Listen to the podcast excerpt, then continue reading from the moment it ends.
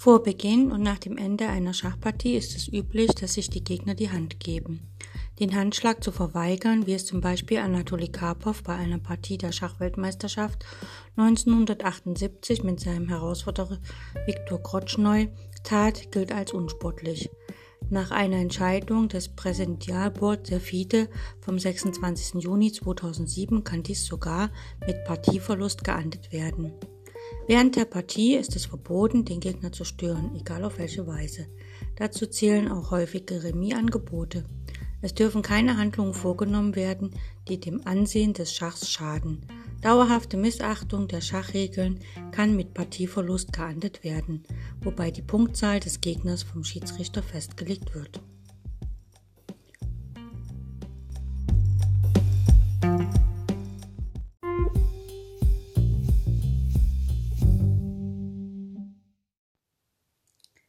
Herzlich willkommen zum Endspielkurs im Blindschach.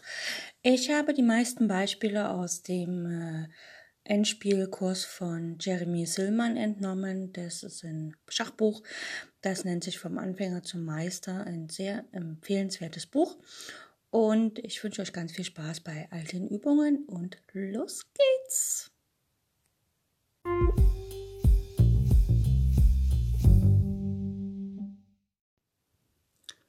Heute soll es um einige Grundbegriffe im Bauernendspiel gehen. Zuerst schauen wir uns folgende Position auf dem Schachbrett an.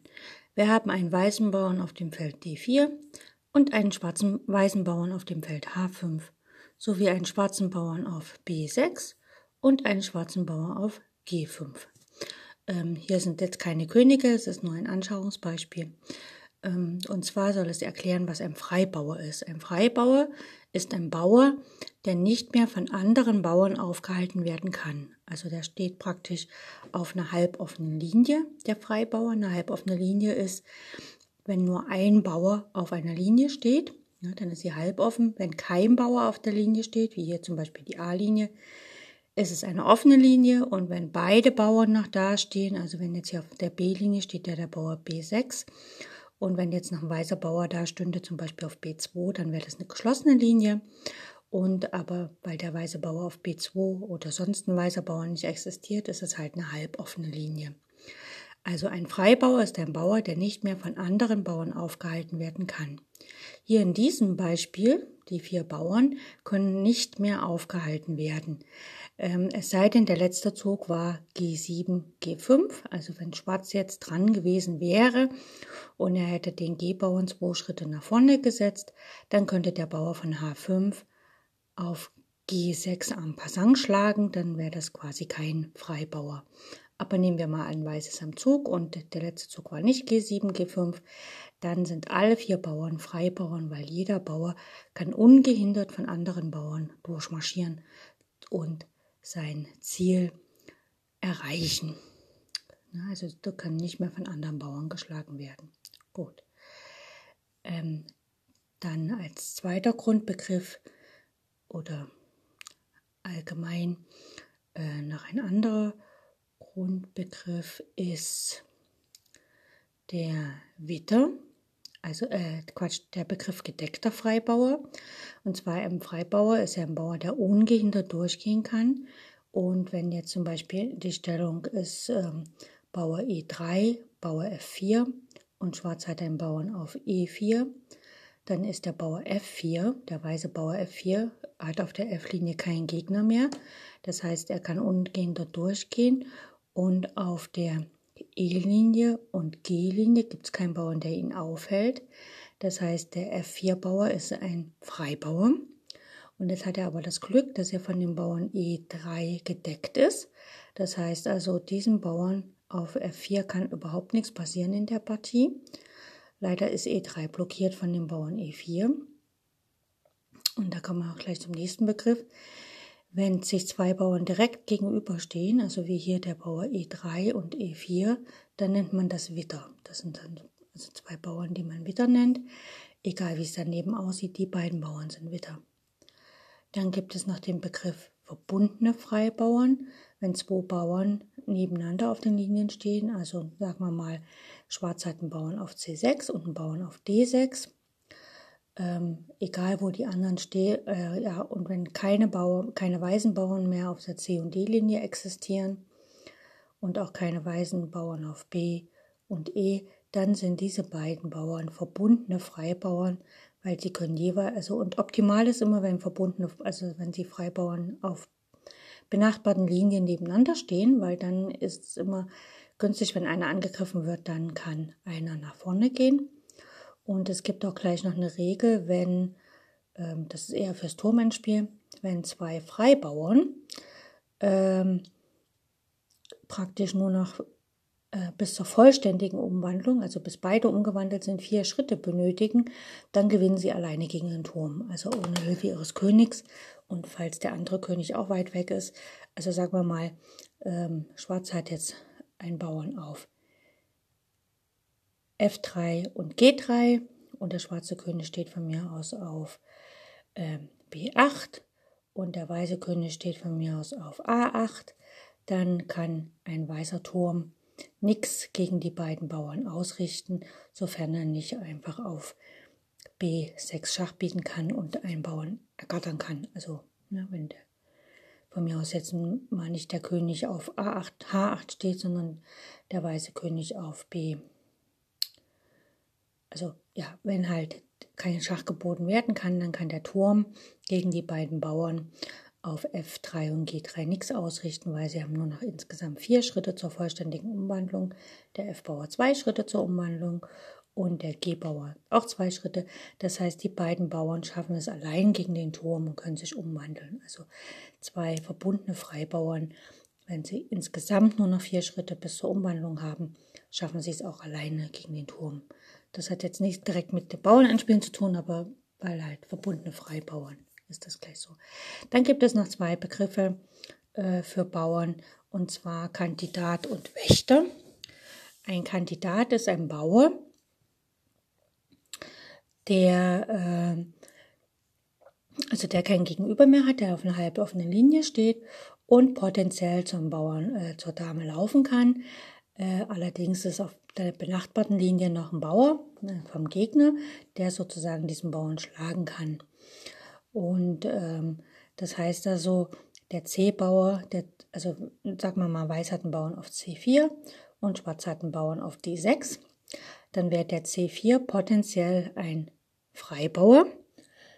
Aber in diesem Fall ist er keiner, weil wenn er auf das Feld C5 geht, wird er von dem Bauern D6 geschlagen. Das heißt, der Bauer D6 ist ein Wächter, der wacht über das Feld C5. Und der Bauer C4 ist ein Kandidat, weil er könnte potenziell zum Freibauern werden, wenn man zum Beispiel den D6-Bauern ablenkt oder ähm, schlägt. Ja, dann kann der C4 zum Freibauern werden.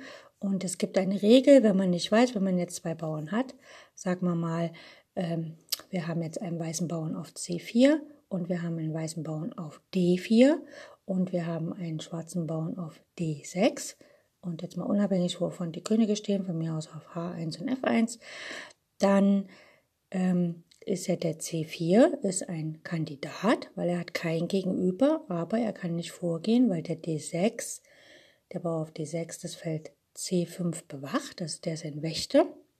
Und der Bauer C4 ist ein Kandidat. Und der Bauer D4 hat auch einen Namen, der ist nämlich ein Helfer, weil er unterstützt den C4 zum Freibauern zu werden, weil wenn Weiß C4 spielt, muss Schwarz auf C5, äh, wenn Weiß C5 spielt, kann Schwarz auf C5 schlagen und dann kann der D4-Bauer auch auf C5 schlagen und wird dann automatisch zum Freibauern. Das heißt, der D-Bauer unterstützt oder hilft dem Kandidaten auf C4. Ja? Und ähm, es heißt nie Helfer nach vorne, sondern es heißt immer Kandidat nach vorne. Also wenn man jetzt zum Beispiel, sagen wir mal, wir haben äh, nicht den Bauern auf C4 und auf D4, sondern auf C2 und D2 und der andere ist auf D6, dann spielt man immer den Kandidaten zuerst nach vorne. Also immer erstmal C4, dann D4, dann C5. Wenn er geschlagen wird, kann man mit dem Helfer nachschlagen und wenn er noch nicht ist, dann also immer erstmal Kandidat nach vorne, Helfer hinterher, Kandidat, Helfer, Kandidat, Helfer, bis man halt einen Bauern per Durchbruch durchgebracht hat. Also wir haben jetzt Begriffe gehabt, der Witter, das sind zwei Bauern, die sich direkt gegenüberstehen. Äh, auch in der Eröffnung, wenn wir E4, E5 spielen, dann ist der Bauer E4 und E5, das sind Witter. Beim Damengambit D4, D5, dann ist D4 und D5, das sind Witter. Dann gibt es den Begriff Freibauer. Ein Freibauer hat niemanden mehr gegenüber und, und auch keinen auf der Seite, also an der Seite. Er kann also ungehindert zum Umwandlungsfeld laufen, weil kein Bauer ihn aufhalten kann.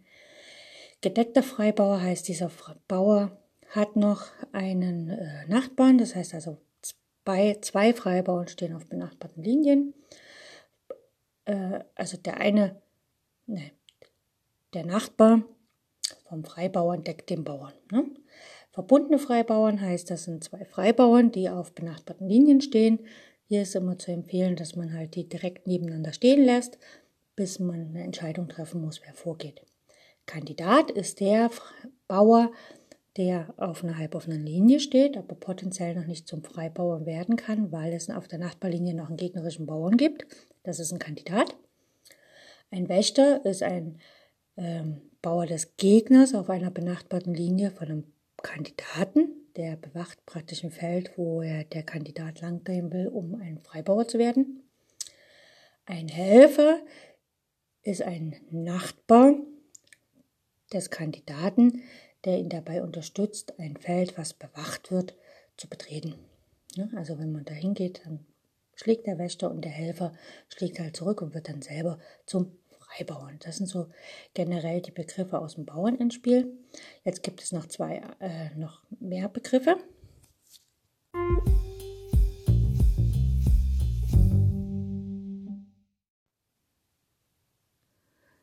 Ein weiterer Begriff oder eine Regel ist die sogenannte Quadratregel im Bauernendspiel.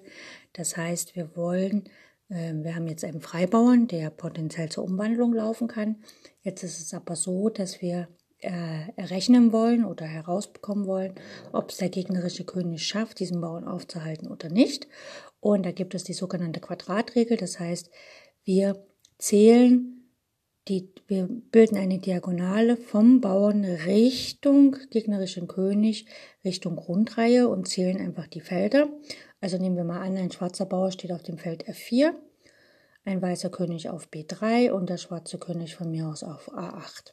So, das Quadrat des Bauern F4 geht wie folgendermaßen, die Diagonale Richtung Grundreihe, Richtung gegnerischen König. Also F4, E3, D2, C1, ne, dann ist er auf der Grundreihe. Das heißt, das Quadrat hat die Ecke F4, das Feld C1, dann bilden wir das Quadrat C4, F4, F1. Das ist das Quadrat. Und dann schauen wir, ob in diesem Quadrat der König steht und der weiße König steht auf dem Feld B3. Das heißt also, er ist nicht im Quadrat des Bauern. Er kann, wenn er jetzt dran ist, das Quadrat des Bauern betreten. Aber es ist ähm, ja und in dem Moment, wo er das Quadrat des Bauern betreten kann, endet die Partie Remis. Könnte er das nicht, wäre das jetzt ein dummer Spieler und weiß, wer am Zug und würde zum Beispiel König B2 spielen, dann ist er nicht im Quadrat. Dann geht der Bauer nach F3, das Quadrat verkleinert sich. Das geht dann von F3 nach D3, nach D1, nach F1. Selbst wenn jetzt Weiß mitbekommen hat, dass er ins Quadrat gehen muss, König C2, Schwarz spielt F2, König D1 und Schwarz zieht ein mit F1 und holt sich eine Dame und gewinnt die Partie. Das heißt also hier in dieser Stellung müsste Schwarz im ersten Zug sofort das Quadrat betreten und da hat er zwei Möglichkeiten. Er kann König C2, König C3 oder sogar König C4 spielen. Ne? Nehmen wir an, er spielt König C4, Weiß spielt F3, das Quadrat geht dann bis D3 und so weiter. Dann muss er also König D3 spielen. Dann spielt Schwarz F2 und dann ist der König schon ran, weil er dann König E2 spielt und im nächsten Zug kann er den Bauern einfach verspeisen. Das ist die Quadratregel für Bauern, die bereits gezogen haben, weil die können ja immer einen Schritt gehen. Wenn jetzt ein Bauer in der Grundstellung noch ist, dann hat er ja die Möglichkeit, zwei Schritte zu gehen. Das heißt, da bilden wir das Quadrat eines Bauern in der Grundstellung ist das gleiche Quadrat wie eines Bauern, der schon einen Schritt gezogen hat. Ganz einfach, ja? Gut. Dann gibt es noch den Begriff Opposition im Schach, also in den Endspielen. Und Opposition ist eine Gegenüberstellung der Könige. Und zwar stehen die Könige auf einer Linie oder einer Reihe auf der gleichen Felderfarbe und haben eine ungerade Anzahl an Feldern zwischen sich. Beträgt der Abstand der Könige nur ein Feld, dann nennt man das auch Nahopposition, generell im Sprachgebrauch nur Opposition. Und sind es mehr Felder, zum Beispiel drei oder fünf, dann nennt man das Fernopposition. Und es gibt auch noch die Möglichkeit, dass die Könige auf einer Diagonalen äh, eine Fernopposition bilden. Das heißt also, sie stehen zum Beispiel auf einer äh, schwarzen Diagonalen, dann müssen auch drei Felder zwischen ihnen frei sein. Oder ein Feld. Das ist genau das gleiche. Äh, wofür das gut ist, das kommt dann immer äh, in, den, äh, in den einzelnen Lektionen. Jetzt schaue ich mal, ob es hier noch was gibt. Nein. Gut. Und dann gibt es noch ähm, zwei Sachen, die weiter, also noch eine Regel und eigentlich noch zwei Regeln. Gut, die kommen gleich.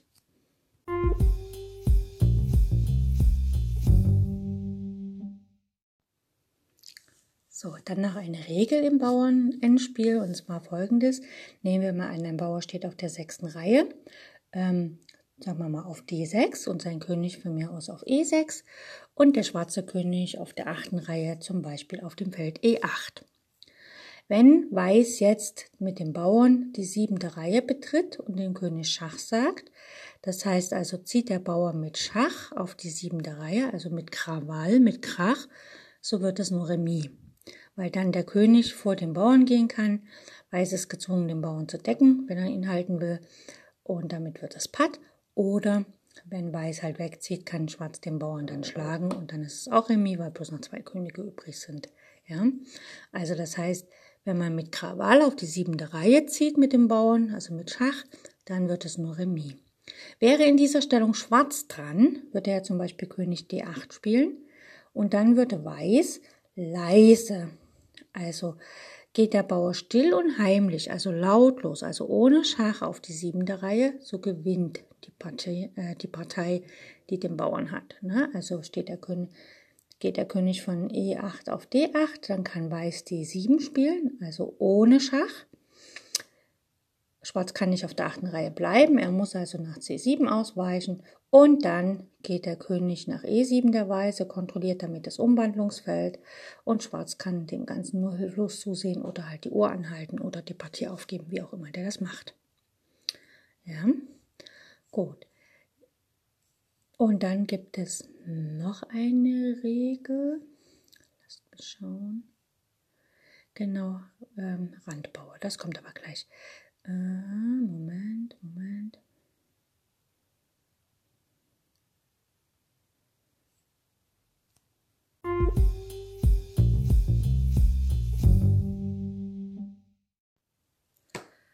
Ein Begriff im Bauernendspiel, der sehr, sehr wichtig ist und der jede Art von Rechenleistung total abkürzt, ist der Begriff der Schlüsselfelder.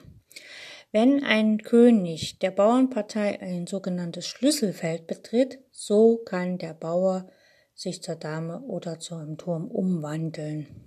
Ja, also Schlüsselfelder. Was sind Schlüsselfelder? Also hat der Bauer die Brettmitte noch nicht überschritten, dann sind die drei Felder, äh, äh, also sind ist das Feld zwei Felder vor dem Bauen und die zwei benachbarten Felder von diesem Feld sind sozusagen die Schlüsselfelder. Ich sage immer, ähm, dann schreibt man ein großes T. Dann wären die drei Schlüsselfelder. Also nehmen wir mal an, wir haben den Bauern B2, der ist ja noch vor der Brettmitte. Brettmitte ist ja praktisch der Übergang von B4 nach B5. Also B3. Der Bauer hat sozusagen die Schlüsselfelder das große T, also ein Feld frei, dann das Feld A, B, B4, 5 erstmal, ne, das Feld direkt vor ihm in Opposition und die beiden benachbarten, also A4 und C4. Diese drei Felder sind die sogenannten Schlüsselfelder. Schafft es der weiße König dorthin, äh, kann er den schwarzen abdrängen und es reicht zum Gewinn.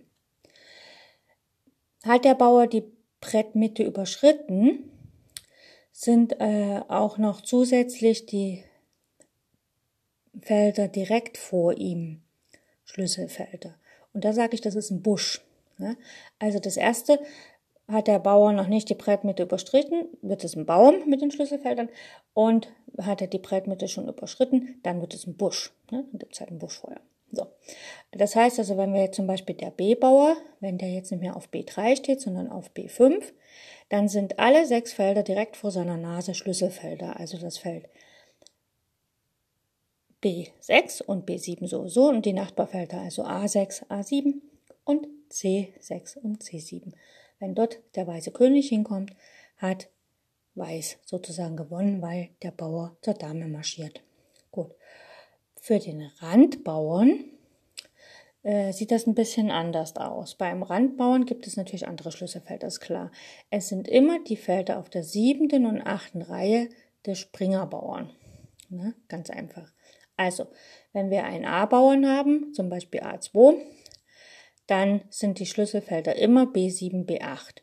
Das heißt, wir müssen versuchen, mit unserem weißen König für den Bauern A2 auf das Feld B7 und B8 zu gelangen, damit der schwarze König uns nicht einklemmen kann auf der A-Linie oder selber nach, A8 kommen kann. Weil die Verteidigungsstrategie vom Schwarzen ist natürlich gegen den Randbauern A, gegen den A-Randbauern, dass er das Feld A8 erreicht und sozusagen zwischen A8 und B8 hin und her pendelt oder da auf diesen kleinen Quadrat und damit einen Putt erzielt letztlich. Oder dass wenn Weiß nach A8 oder A7 kommt, dass Schwarz uns dann auf der Ziellinie einklemmt, was natürlich auch nicht das Ziel ist. Also diese Schlüsselfelder B7 und A, äh, B7 und B8 sind nicht nur Schlüsselfelder für den Weißen, weil er da gewinnen will, sondern auch für den Schwarzen, weil er dann definitiv, wenn er die erreicht hat, Remis halten kann. Und das ist auch bei den anderen so, wenn Weiß die Schlüsselfelder nicht erreicht und Schwarz uns davon abhält, die Schlüsselfelder zu erreichen, dann ähm, ist es natürlich so, dass dann die Chancen für einen Gewinn nicht sehr groß sind.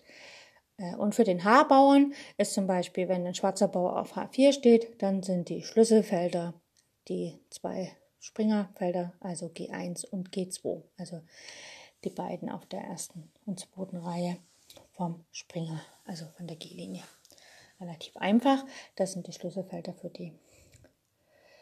Ähm, die. Und dann gibt es noch ähm, beim Witter. Ja, wenn wir jetzt zwei Bauern haben, die sich gegenüberstehen, also sagen wir mal D4, D5, dann gibt es zwei, ähm, dann gibt es die Regel, wer den Witter als erstes von hinten angreifen kann, gewinnt den Bauern.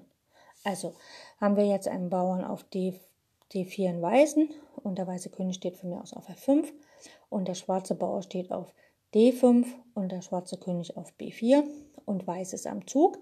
Dann kann er den schwarzen Bauern von hinten angreifen, also König E6 spielen. Und Schwarz wird die Partie verlieren, weil wenn er mit König C3 den weißen Bauern angreift, also er kann erstens nicht seinen schwarzen Bauern, kann er decken, ne, mit König C4. Ne, und dann, ja, das war jetzt ein schlechtes Beispiel. Also, wir haben die Stellung König F5 und Bauer D4 und Schwarz hat den König auf B4 und den Bauern auf D5 und Schwarz ist am Zug und Schwarz spielt von mir aus einfach mal C3, König C3. Er greift sozusagen den Bauern, den weißen Bauern von hinten an. Ja? Wenn jetzt Weiß ähm, König E5 spielt, er will ja seinen Bauern decken und greift damit auch den schwarzen Bauern an, dann spielt Schwarz einfach König C4 und ist sozusagen, jetzt ist eine Stellung entstanden des gegenseitigen Zugzwangs. Ja, also wer jetzt am Zug ist, verliert seinen Bauern und damit, wenn er Glück kann, hat, kann er noch die Partie halten, was er meistens so ist, aber er kann auf jeden Fall nicht mehr äh, ähm, gewinnen. So, jetzt muss Weiß also seinen Bauern verlassen, von mir aus König F4 spielen. Er versucht ja vor den schwarzen Bauern zu kommen. Schwarz schlägt, König D4 und Weiß versucht mit König F3 vor dem Bauern zu kommen. Und Schwarz spielt einfach, er kann König D3 spielen oder König C3. Auf jeden Fall erreicht er ein Schlüsselfeld. Ähm, ja, ich würde einfach König D3 spielen. Hier in der Partie wurde König C3 gespielt, was aber keinen Sinn macht. Wir können uns aber nochmal die Grundstellung anschauen und einfach schauen, was, wenn Weiß äh, König, äh, wenn Weiß am Zug wäre, würde er halt König E6 spielen, den schwarzen Bauern von hinten angreifen. Und wenn Schwarz dann König C4 spielt und den weißen Bauern von hinten angreift, dann kann Weiß einfach König E5 spielen und dann wäre wieder beidseitiger Zugzwang. Schwarz muss die Deckung seines Bauern verlassen und wird halt verlieren. Und wenn aber Schwarz statt König C4 gleich König C3 spielt, dann kann Weiß halt einfach von E6 D5 schlagen und geht dann zur Seite und kann mit dem Bauern durchlaufen. Dann könnte Schwarz auch nichts machen. So, jetzt der Beweis, dass das mit den Schlüsselfeldern stimmt. Und zwar, Weiß hat einen König auf D6 und den Bauern auf D5. Und Schwarz hat den König auf D8. Wir wissen, der Bauer D5 hat Schlüsselfelder und zwar einen Busch vor seiner Nase, also das Feld D6, D7, C6, C7 und E6, E7. Und wenn der weiße König dahin kommt, auf eins der Schlüsselfelder, dann ist es egal, wo der schwarze König steht. Er wird definitiv den Bauern nicht aufhalten können. Jetzt in dieser Stellung steht der weiße König schon auf dem Feld D6, also er steht schon auf dem Schlüsselfeld. Wunderbar. Schwarz ist am Zug. Wir schauen uns jetzt erstmal an, wenn Schwarz am Zug ist und nachher, wenn Weiß am Zug ist. Gut. Schwarz kann nur Folgendes machen. Er kann zur Seite gehen, er muss die Opposition verlassen. Ne? Also König D6 und König D8, die stehen in Opposition. Also nehmen wir mal an, Schwarz spielt König E8, er verlässt die Opposition. Weiß macht Folgendes, er geht mit seinem König auf ein Feld, von wo er aus die drei Felder, die Weiß, der weiße Bauer noch betreten muss, um zur Umwandlung zu gelangen, äh, deckt. Und das ist nur das Feld C7, also König C7. Jetzt ist quasi der Weg frei und der Bauer kann genüsslich über D6, D7, D8 durchlaufen und Schwarz, der König, kann nur noch zugucken und wird noch nicht mal irgendwo patt, wenn man nicht sich ziemlich dämlich anstellt mit der Dame nachher. Gut, die gleiche Stellung, ja, weißer König D6, schwarzer König D8 und der weiße Bauer auf D5. Jetzt ist aber Weiß am Zug. Jetzt könnte man sagen, auch Weiß muss die Opposition verlassen. Ist aber nicht so schlimm. Der weiße König geht nach E6. Er bleibt auf dem Schlüsselfeld. Schwarz hält die Opposition, König E8. Und jetzt marschiert Weiß einfach los mit dem Bauern. D6. Von mir aus spielt Schwarz König D8 und dann D7. Das heißt also, Weiß geht ohne Geräusch lautlos, still und heimlich auf die siebente Reihe. Schwarz muss nach C7 ausweichen und jetzt kommt König E7. Er kontrolliert das Umwandlungsfeld. Von mir aus König C6 und Dame. Ja. Wenn jetzt aber nach König E6, wenn Weiß König E6 gespielt hat, Schwarz nicht nach E8 geht, nicht die Opposition hält, sondern sagen wir mal, er spielt König C7. Kann er ja machen, ja. Dann ist wieder folgendes. Der weiße König geht auf das Feld E7 und auf dem Feld E7 kontrolliert er die drei Felder, die der weiße Bauer noch betreten muss, um zur Dame, um zur Umwandlung zu kommen. Das heißt also, auf E7 kontrolliert der weiße König das Feld D6, D7, D8 und auch hier, egal was Schwarz macht, der weiße Bauer marschiert durch. Gut, das war's für heute. Ich hoffe, es war nicht ganz so viel und die wichtigsten Begriffe sind einigermaßen klar. Wenn nicht, dann diese Folge immer wieder und wieder und wieder hören, sich ein Schachbrett nehmen und die Stellungen, die wir heute hatten, einfach mal ähm, nachspielen. Viel Spaß!